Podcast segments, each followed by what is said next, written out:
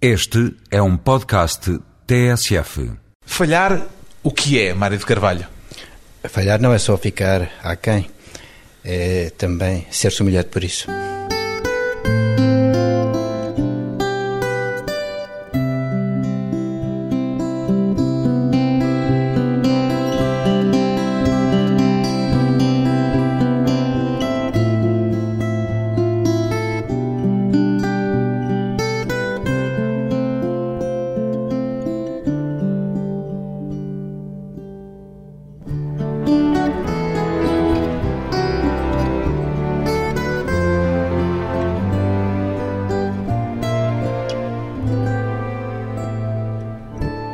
Mário de Carvalho, 63 anos, escritor. Qual é para si, Mário de Carvalho, a linha de fronteira entre o fracasso e o sucesso?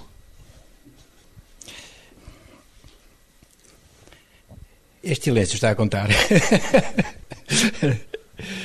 Bom, a linha fronteira entre o fracasso e o sucesso é a linha da fronteira entre o sim e o não, o positivo e o negativo, enfim, quer dizer, a fronteira entre os dois extremos, que pode ser preenchida por muita coisa e por muitas nuances. É uma fronteira clara ou um bocadinho indefinida por vezes? Depende dos objetivos que nos propomos ou daquilo que está na mesa. Hum. Às vezes é uma fronteira muito clara, outras vezes é indefinida, mas eu não sei dizer, fazer grandes generalizações sobre este tipo de coisas. Era para lhe perguntar se vê algum tipo de beleza, já, já vamos uh, perceber porque é que a conversa está a seguir este rumo, mas eu queria perceber se vê algum tipo de possibilidade de, de redenção, digamos assim, no falhanço. A ver, possibilidade de redenção há sempre. Os tempos passam, as circunstâncias mudam, as pessoas mudam, não há mal que sempre dure, como também não há bem que sempre dure e não há mal que não acabe, não é? Portanto, enfim, quer dizer, não há nenhum fracasso que seja definitivo e se formos recorrer à velha dialética, muitas vezes o fracasso vai se converter no seu contrário. Ora, justamente, é? era para lhe perguntar se se pode falhar gloriosamente que encaminhei a conversa neste sentido. Bem, nós temos que considerar, por exemplo, que eh, muitos escritores e artistas que são falhados, há muitas obras que são fracassadas a quando a sua primeira apresentação e depois, quer dizer, se vêm a revelar eh, grandes sucessos, não é? Olha, isto estou um bocado de acordo consigo e com a, a questão que levantou ao princípio. Muitas vezes a linha é muito difusa, não é? Aquilo que parece ser, de facto, espalhanço, estrondoso, estou a pensar em várias óperas, estou a pensar em vários filmes, estou a pensar em vários livros que não tiveram logo a aceitação popular, bom, e depois, quer dizer, a pouco e pouco, com o tempo, é o tal tempo a passar e, e a ser o grande juiz, acabam por ser, quer dizer, obras que são reconhecidas e que são vistas ou lidas ou apreciadas durante gerações sucessivas. Pois bem, o fracasso, as promessas por cumprir, estão no centro do romance A Sala Magenta, de Mário de Carvalho. Qual é o tipo de sentimento dominante que tem Mário de Carvalho em relação ao protagonista do seu livro, o cineasta Gustavo Miguel? Não tenho grandes sentimentos em relação aos meus protagonistas. Para já são personagens ficcionais que são criadas, não digo com uma régua e um esquadro, mas que são criadas à mesa de trabalho. Mas há personagens de que se gosta mais e outras menos, não? Sim, há personagens de que nós abstratamente gostaríamos mais ou de que gostaríamos menos. Há feitios que quadram melhor com os nossos, outros que quadram pior. Há gente que nós gostaríamos de ter ao pé, há gente que não gostaríamos de ter ao pé. Se quer que lhe diga em relação a esta personagem principal da Sala Magenta, este Gustavo Miguel, era uma personagem que eu não gostaria muito de ter ao pé e que se parece até muito pouco comigo, exceto no aspecto a gaguez. Ele é um pouco gago, eu sou também um bocadinho gago, sei o que isso é. Porquê que eu fez um bocadinho gago? Precisamente porque quis dizer alguma coisa sobre a gaguez, especialmente sobre esta gaguez assintomática que não se manifesta logo, que é controlada e sobre as implicações que isso tem, as complicações que causa a uma pessoa que quer socializar e que quer conversar. Eu tenho a impressão que uma das dificuldades deste Gustavo Miguel Dias é a dificuldade em socializar, em dar altura e até a dificuldade em manifestar afetos. Isto uma pessoa ser obrigada a escolher as palavras e a ter que evitar certas palavras ou certos sons, por exemplo, estar sempre à defesa e sempre na prevenção. Não vá de repente, olha, falhar, não é? E ser surpreendida com gestos e com repetições e por uma situação de pânico obriga, de facto, ao percurso de muitos labirintos e a muito sofrimento também. E o Mário de Carvalho conhece esse jogo à defesa? Ah, mas absolutamente. Palavras é que são para si mais problemáticas? Olha, as palavras começadas por P e por T. Eu tenho muita dificuldade sempre que tenho que pronunciar. eh, eh, Agora, o discurso está macio fluentemente, podia não sair e eu ficar de repente encalhado num T. E digo-lhe que é uma situação bastante embaraçosa. Bem, este Gustavo Miguel tem, de facto, esse problema, mas tem muitos outros e bem mais graves. Bom, se todos fossem esse.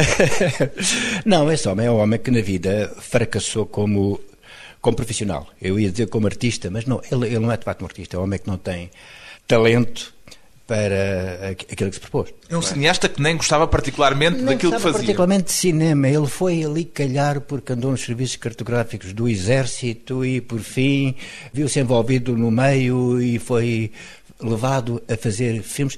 E, como muitas vezes acontece, tiveram algum sucesso em festivais internacionais, nesse circuito, em festivais que eu inventei. Festivais, pois, eu, eu não me recordo agora do nome dos festivais. Eh, Até são nomes que soam verosimilmente, embora não exista. Modânia, o outro não sei qual é, já, já não me recordo, mas eh, tive o cuidado de ir ver à internet se eles existiam ou não. E não existiam. Qualquer cidade com esse nome. Não existia para não haver identificações, digamos, abusivas. De resto, há uma advertência logo Há no duas- início do romance. Há duas advertências. E houve até um, um crítico, aliás, simpático e muito capaz, que disse que as advertências não eram necessárias, o que, quanto a mim, revela alguma candura eh, que só lhe fica bem. Uma advertência, deixe-me explicar, para que o leitor não vá à procura no sim, sim. real que nos circunda Sim, de personagens que sejam exatamente calcadas Para não para este livro. este romance como um romance, como um romance em que seja enfim, fácil descortinar quem são Quem os é quem? personagens, exatamente, quem são os personagens que estão por trás daquelas figuras que se mexem à volta da Lagoa Amor. Eu tive esse cuidado, até porque houve alguém que leu o livro antes dele ser eh, impresso, não é? E julgou reconhecer algumas pessoas. E também- Justamente esse cuidado revela que há um perigo. Pode haver um perigo. E eu tenho a experiência do Era Bom que trocasse uma ideia sobre o assunto e dos dois coronéis e a piscina, em que houve quem andasse à cata de figuras públicas e de personagens da vida real para encaixar na minha personagem. De maneira que apetece-me dizer como essa dizia. Justamente que é uma das epígrafes do livro. Saia de dentro da minha personagem. Portanto- estar com o meu mundo ficcional e encare como ficcional. Essa ironia do essa é uma ironia que transporta com uma epígrafe para o início do livro, o que nos faz supor, a nós, leitores, que provavelmente há quem caiba inteiro naquelas suas personagens ao ponto de lhes dizer vão-se embora daqui para fora. Não há quem caiba, mas provavelmente há quem julgue caber e há quem julgue que outros caibam. Isso é muito provável. De onde é que lhe surgiu este livro, esta ideia de fazer o retrato de um homem falhado? No fundo, é um homem que chega ao fim da sua vida e viu que não deixou absolutamente nada, que não está nada satisfeito consigo próprio, que faz uma espécie de exame final de consciência e que tem a lucidez suficiente para ver que, enfim, nada daquilo em que apostou se viu realizado. Mas interessou-me também uma outra coisa, que foi a floresta em volta da lagoa. Uma floresta que pode ser bonita, brilhante, verdejante, mas também pode ser ameaçadora. Uma lagoa que pode ser também um lugar aprazível em que as pessoas, enfim, estão a gozar o fresco, mas pode ser também um abismo quando é vista à noite, não é? Quando é sentida à noite. E surgiu primeiro a paisagem geográfica ou a paisagem humana?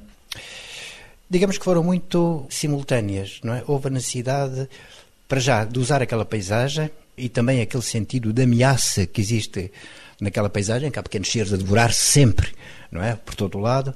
E depois houve a necessidade também de povoar esse sítio com várias personagens, das quais se destaca agora, portanto, este Gustavo. que é o protagonista, Miquel- um fracassado, mas que reconhece o seu próprio fracasso. Considera-o um homem lúcido.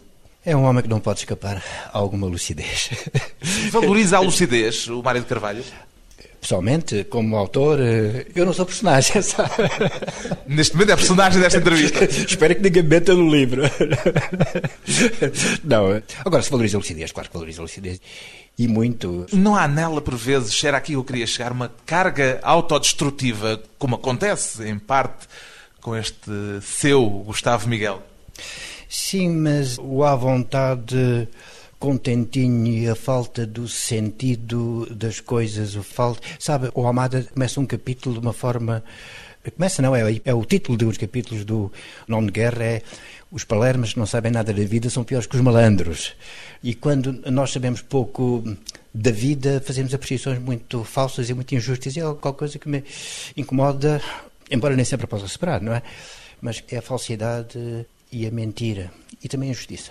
Este seu personagem não é um palerma que não sabe nada da vida. Talvez seja um bocado palerma, mas sabe alguma coisa da vida. Sabe, sabe pelo menos... Aprendeu alguma coisa da vida e sabe onde é que falhou e sabe apreciar a forma como a gastou, como uh, uh, uh, dissipou duas heranças e como não é capaz de um mínimo de afetividade, porque toda a sua vida tem sido uma pose constantemente. É a pose nos bares, é a pose no meio do cinema, é a pose para com as mulheres, é a pose para com os amigos e é a pose para com a irmã. É um homem que não é inteiramente destituído de certos bons sentimentos, porque apesar de tudo, ele tem algum remorso pela forma como trata a irmã e também sabe ver algum ressentimento que ele próprio nutre em relação à irmã, porque sabe que ela é melhor que ele. Percebe isso. Olha para ele com desdém ou com uma certa compaixão? Não, digamos que olho para ele com alguma distância. Eu não tenho esse tipo de sentimentos pelas minhas personagens. não me envolvo sentimentalmente com elas, para ser franco. Este seu romance, embora cheio de ironias e até por vezes um toque de sarcasmo, parece menos sarcástico do que, por exemplo, o anterior. Está mais resignado, mais observador apenas? Não, não. Este romance foi pensado assim. Este livro é pensado para não provocar o, o, o efeito de riso, nem o efeito que resulta do sarcasmo, nem nada. Portanto, é um livro pensado para ser lido de uma maneira um pouco diferente da dos Cornéis e da Piscina. Não é de forma nenhuma uma continuação daquele mundo, nem é um exercício de riso, de brincadeira, nem com a língua. Temos as personagens sozinhas consigo próprias, digamos assim. Um livro de um escritor que não precisa de estados de alma para escrever os livros que escreve. Depois de um curto intervalo, vamos voltar à conversa com o escritor Mário de Carvalho e o lugar das utopias.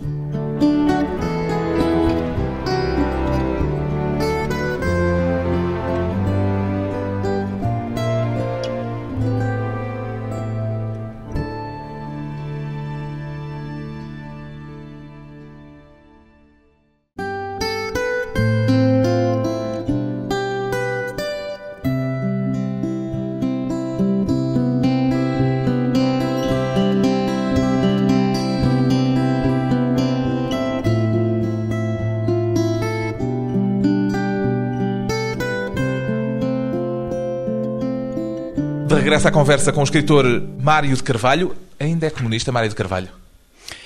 Eu deixei o PCP há, penso que há... Sete anos. Sete anos, exato. A minha pergunta é, ainda é comunista? Não. Não, eu posso responder. E deixou o PCP na altura em que deixou de ser comunista ou já tinha havido um afastamento antes? Digamos que já há muito tempo que eu não me considerava marxista-leninista. Mas já agora que estamos a conversar sobre isso, deixe-me chamar a atenção porque isso não tem muito a ver com, com o romance. Livro. Tem a ver Uhum. Consigo? Bom, tá bem. então já que me pergunta, eu digo.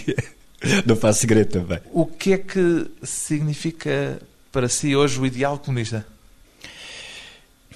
Olha, eh, há bocado estamos a falar em falhanço e eu penso que foi uma utopia que falhou quando da sua aplicação prática. E isso, curiosamente, tem acontecido com todas as utopias. Eu chamo a atenção para que utopia quer dizer precisamente aquilo que não tem lugar. E os pesadelos começam quando nós tentamos uh, dar-lhe um lugar. num lugar e numa realidade aquilo que faz parte do campo das fantasias. Hum? Isto aconteceu com o chamado socialismo utópico e podíamos aqui enumerar os sucessivos falhanços do socialismo utópico, do falastério, das colónias da harmonia, etc. Mas também falhou, e tragicamente, quando se tentou aplicar numa certa zona do mundo. Agora, o facto de haver este falhanço com aspectos monstruosos, é? que é aquilo que mais me indigna e que mais me choca e digo-lhe que me incomoda, não é? O ter incomoda-o por incomoda, o ter sido em certa altura, tardiamente ter dado conta dele? Sim, de certa maneira. Ou não ter admitido logo. Mas há um fenómeno que os psicólogos conhecem, esta... fenómeno de negação. É, exato, esta dissonância cognitiva. Suponho que Os psicólogos até dizem normalmente em inglês, nós, denial. É que nós pensamos que, apesar de tudo, para além das montanhas ou para além das nuvens, haverá, apesar de tudo, um caminho e as coisas, enfim, poderão conduzir a uma vida melhor. E não estavam, estavam a conduzir a uma vida pior. Não é? Isso é uma coisa de que eu só me apercebi muito tarde e não gosto de me ter apercebido tarde, porque, como eu disse há bocado, eu aprecio muito a, a lucidez em relação à avaliação das circunstâncias e da realidade. Eu sou muito avesso a ilucubrações que ocultem as coisas e às mitificações, às mistificações, sejam as desse tempo e, enfim, as dos meses que eu frequentava na altura, sejam os que há agora. Não é? Foi doloroso esse processo de autoanálise, digamos assim? Foi. Foi doloroso. Note que na minha juventude eu andei profundamente implicado nestas coisas, com algum sacrifício pessoal e com uma vida tumultuosa. Chegou a estar preso? Sim, cheguei a estar preso e, e não foi fácil. Eh, cheguei a estar exilado e tive, uma, enfim, digamos, várias atribulações minhas e também da minha família, meu pai também esteve preso, enfim, e foram momentos muito duros. Para mim, eu tive na altura extremamente empenhado na transformação revolucionária e nas lutas estudantis e na luta que eu considerava revolucionária de então. Portanto, eh, Portanto não foi a ideologia que mudou, foi o Mário de Carvalho que mudou.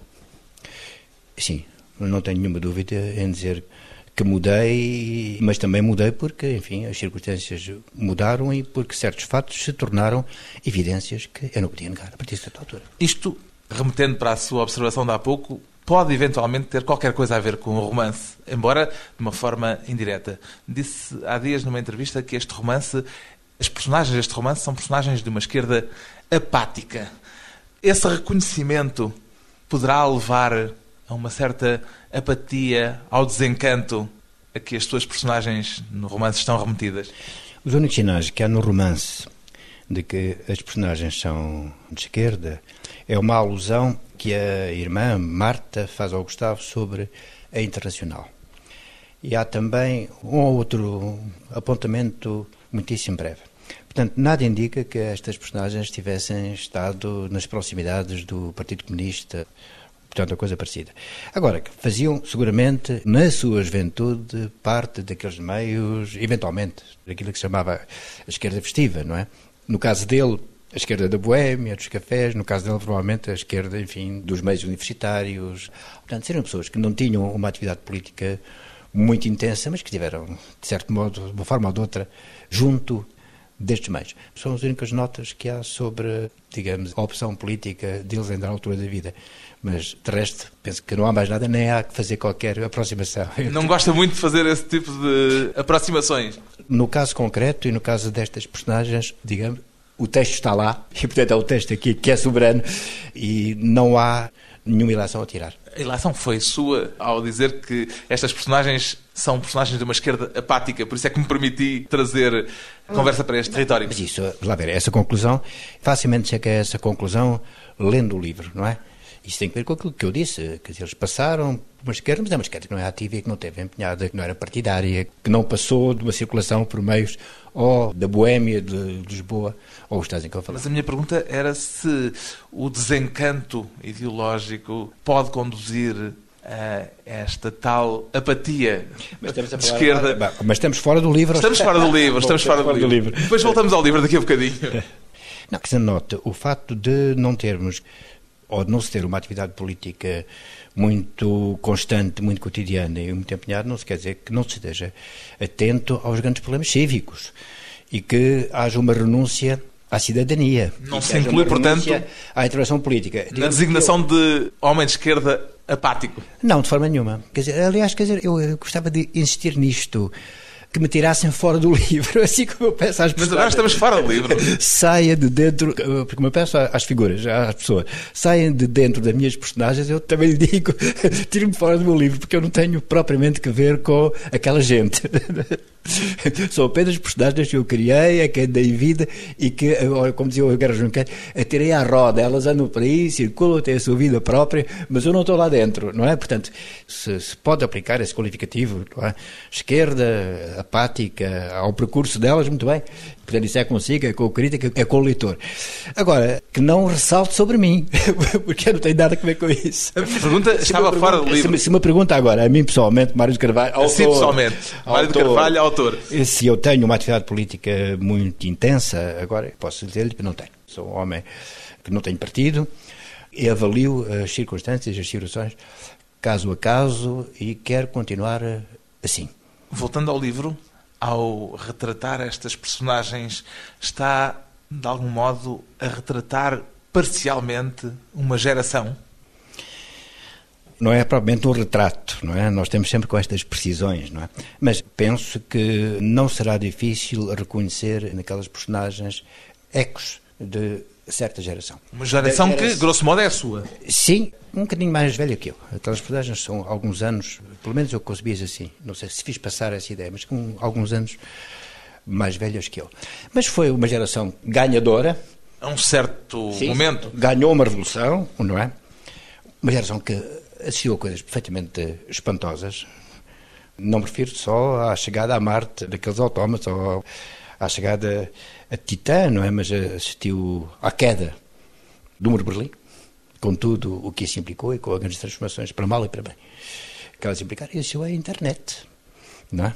Assistiu à, à grande revolução informática que ainda está a decorrer e que vai alterar seguramente todas as nossas vidas. Portanto, é uma geração que passou por muita coisa e que assistiu a muita coisa, ganhadora no sentido em que participou de uma forma ou de outra, mais ou menos intensamente, mais ou menos ativamente, muito pouco ativamente, neste caso, penso eu, destas minhas eh, personagens, muito mais ativamente noutros casos, mas participou numa revolução que ganhou. Bom, mas depois, da qual depois há um caro, desencanto. Meu caro, mas isto, é claro que há um desencanto, é claro que há algumas razões de desânimo, mas também a verdade é esta, é que há preços que têm que se pagar. Os economistas costumam dizer, citando uma frase, já, já não sei de quem... Não há almoços grátis. É, mas também não há nada na vida que seja grátis. Se nós queremos, uma, por exemplo, uma democratização do ensino, temos que lhe sofrer as consequências. Se queremos um Estado de direito democrático e livre, temos que pagar preços. Se às vezes há preços demasiado altos ou não se põe essa questão, questão? Às vezes há preços altos e que merecem ser pagos. Simplesmente, nós em Portugal a questão que se põe não é se os preços são altos ou não, é, é se temos com quê. É se temos reservas suficientes e se conseguimos uh, acumular, uh, digamos, uh, os valores suficientes para resistir a esta degradação natural das transformações sociais. Hum? Se estamos em condições de pagar os preços. E estamos? Tenho muitas dúvidas. Para ser franco, eu tenho muitas dúvidas que estejamos em condições de responder aos desafios. Voltando agora, quer dizer, à sua frase, algumas das promessas do 25 de abril, ou melhor, não, não falamos de promessas, falamos aquilo que nós esperávamos do 25 de abril. Alguns não dos desejos. Não se concretizaram. Mas muitos não eram também insensatos demais talvez para se poderem fossem, concretizar. Talvez alguns fossem insensatos, talvez alguns fossem utópicos, mas atenção, eu só condeno a utopia quando se aplica na prática, mas não como farol a mostrar-nos que pode ir mais além não é? E que há coisas que devem ser, se não atingidas, pelo menos perseguidas. Há um provérbio chinês que diz, em relação à verdade, mesmo que não o consigas alcançar, não deixes de perseguir. E há certos objetivos de melhoria social, de melhoramento social, que nós não podemos deixar de prosseguir, embora estejamos eh, convictos de que não conseguimos atingi-los plenamente. Simplesmente, depois do 25 de Abril, houve interesses de vária ordem que abocanharam os recursos do país e abocanharam digamos, a nossa esperança, ou muitas das nossas esperanças. O problema que temos neste momento é que, digamos, esses interesses continuam como uma espécie de crosta sobre a democracia portuguesa e temos muita dificuldade em livrar-nos deles. E eu ponho-me a questão de saber se isto não será um ativismo histórico, se não será um lastro que nós arrastamos desde há muitos anos. E se o peso de, enfim, não falo só, já só no desastre de Alcácer Quibir, que arrasou a nossa elite toda, que já foi há muitos anos, mas o lastro da Inquisição e o miguelismo e 48 anos de fascismo que foram tolerados, 48 anos de fascismo, tudo isto não veio diminuir muito fortemente a nossa capacidade de resistência e dificultar o pagamento do tal preço que é necessário pagar. O peso da história. Sim, sim, um lastro negativo que nós transportamos. Depois de mais um breve intervalo, voltamos com Mário de Carvalho e o cinema.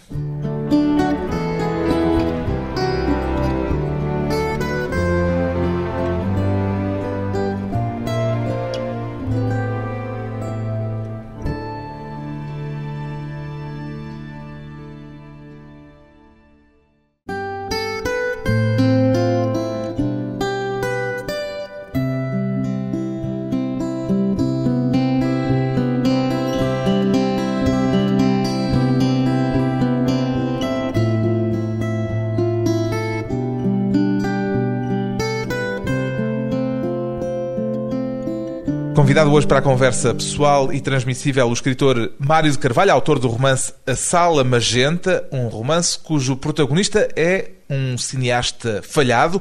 Gustavo Miguel podia ser, em vez de realizador de cinema, escritor, pintor ou músico, ou é essencial para o seu romance, Mário de Carvalho, que ele seja um cineasta?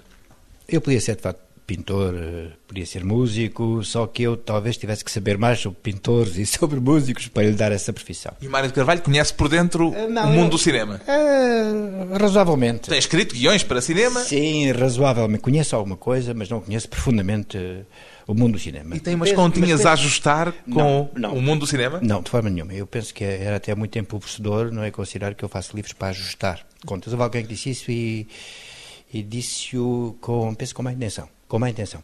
Não, os meus livros não ensinam a mandar mensagens para ninguém, nem a ajustar contas, nem têm esse propósito. Pretendem ser obras literárias. E eu faço o melhor que sei. Mas não tenho de forma nenhuma esses objetivos da circunstanciazinha. Isso não me incomoda. Não me preocupa agora estar a tirar efeitos imediatos. Eu não escrevo só para os leitores de hoje. A minha esperança é que, como está a acontecer com outros livros meus, felizmente, não é que daqui a 10, 15 anos seja lido ainda, não é? Quando já, enfim, estas A circunstância tiver mudado. Sim, estas pequenas efervescências de saber quem é quem e se o retrato certo meio ou não. Como, Mas retrata certo meio. era, acho que Aristóteles, na poética, que diz que o, o poeta escreve não sobre aquilo que há, mas sobre aquilo que pode haver. Portanto, Se este Gustavo esse Miguel Gustavo não, não existe, mas poderia existir. Mas poderia existir. Quer dizer, eu penso que é verosímil, é plausível no nosso meio. E se eu consegui que ele fosse plausível, é porque a personagem é bem conseguida e eu fico contente com isso. O cinema do protagonista do seu romance é descrito assim: as suas panorâmicas lambedoras, os travelings arbitrários, as caras mal iluminadas, os obrigatórios jogos com espelhos, os planos intermináveis, os sussurros inaudíveis das falas, as réplicas incongruentes, os hiatos na estrutura, as intertextualidades denunciadas. Isto é uma caricatura do chamado cinema da autora? Se houvesse em Portugal um cinema, deixe-me dizer assim, se houver em Portugal um cinema que tenha essas características que eu aponto aí, então é muito mau. Então é muito mau. E há? Se o leitor reconhecer algum cinema português nessas apreciações, então, enfim, é porque o livro é plausível e verosímil e os meus objetivos foram atingidos. E o leitor Mário de Carvalho? Mas Deixa-me é perguntar que- agora ao leitor Mário de Carvalho. Carlos Barmarco, Mas atenção às generalizações, porque rapidamente me estão a dizer todo o cinema português é assim. Não, não é todo assim. Mas há disso. Já e- viu filmes assim? Sim, eu já vi filmes assim. Talvez não com todos esses defeitos ao mesmo tempo. mas com. Mas com, esmerou-se aqui para- Simplesmente, nesse universo ficcional, à volta da Lagoa Mansa, onde há um cineasta que se dá com outros cineastas e que fez parte do meio e ainda faz parte do meio, esse cinema funciona. Portanto, é reconhecível como certo cinema que pode existir na realidade em certo país. Dizia recentemente que em Portugal há um excesso de génios e que eles se atropelam uns aos outros. Estava a falar do cinema? Concretamente estava a falar de cinema. Eu acho que normalmente é um bocado penoso nós vermos esta assunção de genialidade. O tipo, o que é que eu faço hoje? Onde é que eu ponho a câmara? Improvisemos. Eu penso que é mortal. Normalmente isto denuncia a falta de talento e mediocridade, este gosto pela improvisação e a assunção da sua própria obra como genial. Não sei se há muito disso por aí, mas. Costuma ir ao cinema? Cada vez menos. Cada vez menos porque detesto o cheiro a milho frito. É um bocado rançoso e desagrada-me. Também não gosto de ver as pessoas a tasquinhar à volta. E por outro lado, agora nós temos a possibilidade de mexer nos filmes, não é? De ver os filmes em casa, vê-los em casa, revê-los, pará-los, voltar atrás, não é? Ir procurar só, se quisermos, certa cena e, enfim, podemos ver os filmes de outra maneira. É certo que eles não foram concebidos para este formato. É preciso tomar isso em conta, não é? O filme é, pode ser o, uma obra de arte com um grande impacto estético e ele foi pensado para o grande ecrã, não é? De maneira que alguma coisa se perde quando nós estamos a manipular ou a mexer nos filmes em casa. E, e, e Mário de Carvalho é esse tipo de espectador que gosta de andar para trás, de rever a cena? Ah, sou, sou. E tenho visto muitos filmes várias vezes, mesmo filmes de que não gosto, só para me assegurar de que não gosto mesmo e de que tenho razões para não gostar. Não, não, não pergunto quais, quais são, vou agradecer. Mas... mas dizia aqui há tempos que não é um cinéfilo. Não sou nem colecionador de fichas de filmes, nem de, de realizadores, por um lado, e por outro lado há outra coisa que eu não sou, nem na vida, nem nestas coisas da literatura e de Não sou beato. E também... Não incensa santos e, em altar não, nenhum. E não, absolutamente, e não renuncio à capacidade crítica. Enfim, quer dizer, poderá ser mais ou menos pobre, não é? Poderá ser, como ocorre do momento, poderá ser mais ou menos fundada, mas não renuncio à capacidade crítica.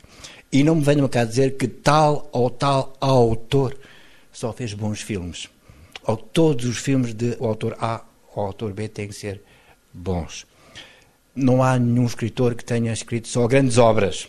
Há sempre que comparar umas com as outras e ver que umas, se calhar, são, enfim, superiores, muito mais elaboradas, ou mais intensas, ou mais impactantes do que outras. É assim a mesma coisa com os realizadores. Há grandes realizadores que têm maus filmes, e há realizadores medianos que cada vez têm grandes filmes. Esse apelo ao autor e à política do autor, que está ultrapassadíssimo, mas ainda continua a motivar muita gente, não é? Os tais que estão convencidos que são sénios. Está satisfeito com o resultado dos seus guiões, na não. forma como eles têm chegado à tela? não, de forma nenhuma. De forma nenhuma, não estou. Não estou, mas também a verdade é esta: é que eu não sei filmar. Hum? Eu não sei rodar, nem quero saber. Detesto estar num platô, no set, não é? Aliás, como detesto estar no palco. O meu trabalho acaba antes disso, detesto porque me aborrece, aborrece mortalmente. É a coisa mais aborrecida que há, é um dia de rodagem. As repetições, oh, repetições, repetições. Amassador, ou então que toda a gente está à espera que uma nuvem desapareça e que o sol brilhe outra vez e que a luz seja a mesma. E, bem, isso não é comigo. E também, mal sei tirar uma fotografia, enquadro com muita dificuldade, embora pense que visualize bem parece uma contradição, mas é capaz de não ser, mas nunca me meteria nisso. Não teria nem a paciência, nem a capacidade para ser realizador de cinema, nem sequer a noção dos tempos.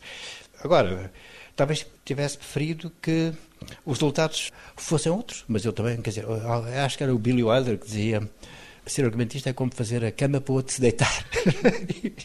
é o que tem sentido. não há nada a fazer. Não há nada a fazer. Falou em beatice cinéfila também existe uma beatice literária? Ah, eu acho que sim. E poética muito, sim, sim, existe. Há pessoas que promovem uma espécie de culto da literatura ou de certos autores que merecia, quer dizer, enfim, um passo atrás e alguma distância.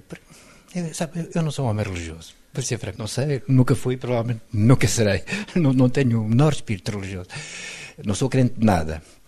De maneira que não tenho essa aspiração a cultivar o que quer que seja. Leu o que se anda a publicar na literatura portuguesa?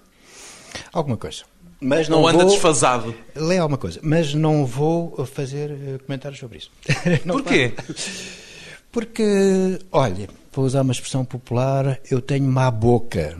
Hum? Portanto, é mais aquilo de que não gosta do que aquilo de que gosta? Uh, sim, tenho a tendência para não gostar e tenho, digamos, certos parâmetros de exigência que eu sei que são muito pessoais e que têm a ver com a minha própria escrita.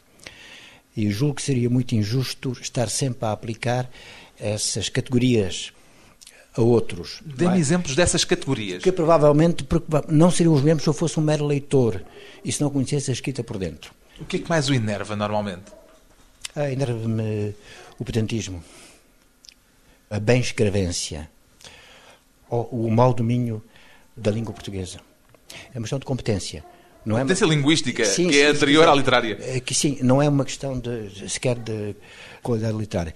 E por outro lado, às vezes fico com dúvidas sobre se as categorias da narrativa, a personagem, o lugar, o tempo, a ação, não estão a ser usadas por opção ou por inépcia. Nota, eu tenho dado umas aulas. Não sou professor. Tenho muito respeito pelos professores e fico admirado com enfim, a grande capacidade que demonstram de estar horas e horas a preparar-se, a dar aulas e ainda por cima, quer dizer, a juntar isto, aquele trabalho burocrático que o Ministério impõe, que é uma violência, uma coisa extrema. Mas cheguei a dar aulas, a entrar nos workshops de escrita, que eu nunca chamei escrita criativa, chamei sempre escrita narrativa e tal. A minha grande questão era sempre esta: se fizerem uma escolha, que a façam lucidamente e conscientemente, mas não seja por incapacidade. Se eu não sou capaz de desenhar uma personagem, que não venha dizer que as personagens não me interessam. Se eu não sou capaz de descrever uma certa situação ou de criar um conflito, que não venha dizer que os conflitos não me interessam. Não é? Se eu não sou capaz de filmar uma situação de- amorosa entre um rapaz e uma rapariga, que não venha dizer que as personagens não me interessam e que o enredo não me interessa e que a intriga não me interessa. Se eu não sou capaz de fazer uma intriga ou de fazer o interesse, que não venha dizer que os interesses não me interessam e que a ação não me interessa. Não é? É preciso também. Eh, Eu ia dizer estávamos muito atentos. Também, enfim, não quero dramatizar tanto. Mas quer dizer, Ter espírito crítico. é certo um bocadinho irónico em relação a essa coisa. Ah, não me interessa. Se calhar, quando alguém diz não me interessa isto ou aquilo, quando alguém diz certo tipo de literatura não me interessa, se calhar é, ele é que não interessa a literatura. O que é que diria a um leitor indeciso para lhe sugerir que lesse A Sala Magenta? Olha, para já eu não sei vender os meus livros. Estou a, justamente a propor-lhe. Faça uma espécie de tempo de antena. Eu, francamente, eu nunca fui vendedor de nada. Mas se alguém quiser estar em contato com aquilo que pode ser uma crónica de certa maneira de estar neste país de gente de certa idade, pode encontrar qualquer flexista na Sala Magenta. Isto é, tem que ver com os tempos de hoje e com o nosso país nos tempos de hoje. Um convite à leitura de um escritor com uma obra já vasta, a obra de Mário de Carvalho, a que se acrescenta o romance A Sala Magenta, edição Caminho.